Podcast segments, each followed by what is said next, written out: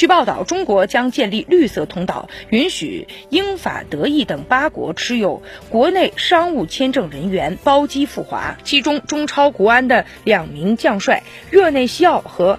巴坎布已经得到了俱乐部的通知，要求随时候命，准备返华。目前，法国与西班牙的工作签证已经开放，而球队的工作人员一直在与巴坎布以及热内西奥进行沟通，要求他们做好准备，力求争取第一时间将他们接回北京。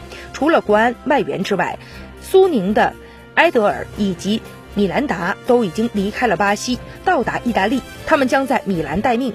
从目前的情况来看，除了身处南美的外援之外，其他地区的外援球员都有望在近期回归，这对于中超重启也是一个积极的信号。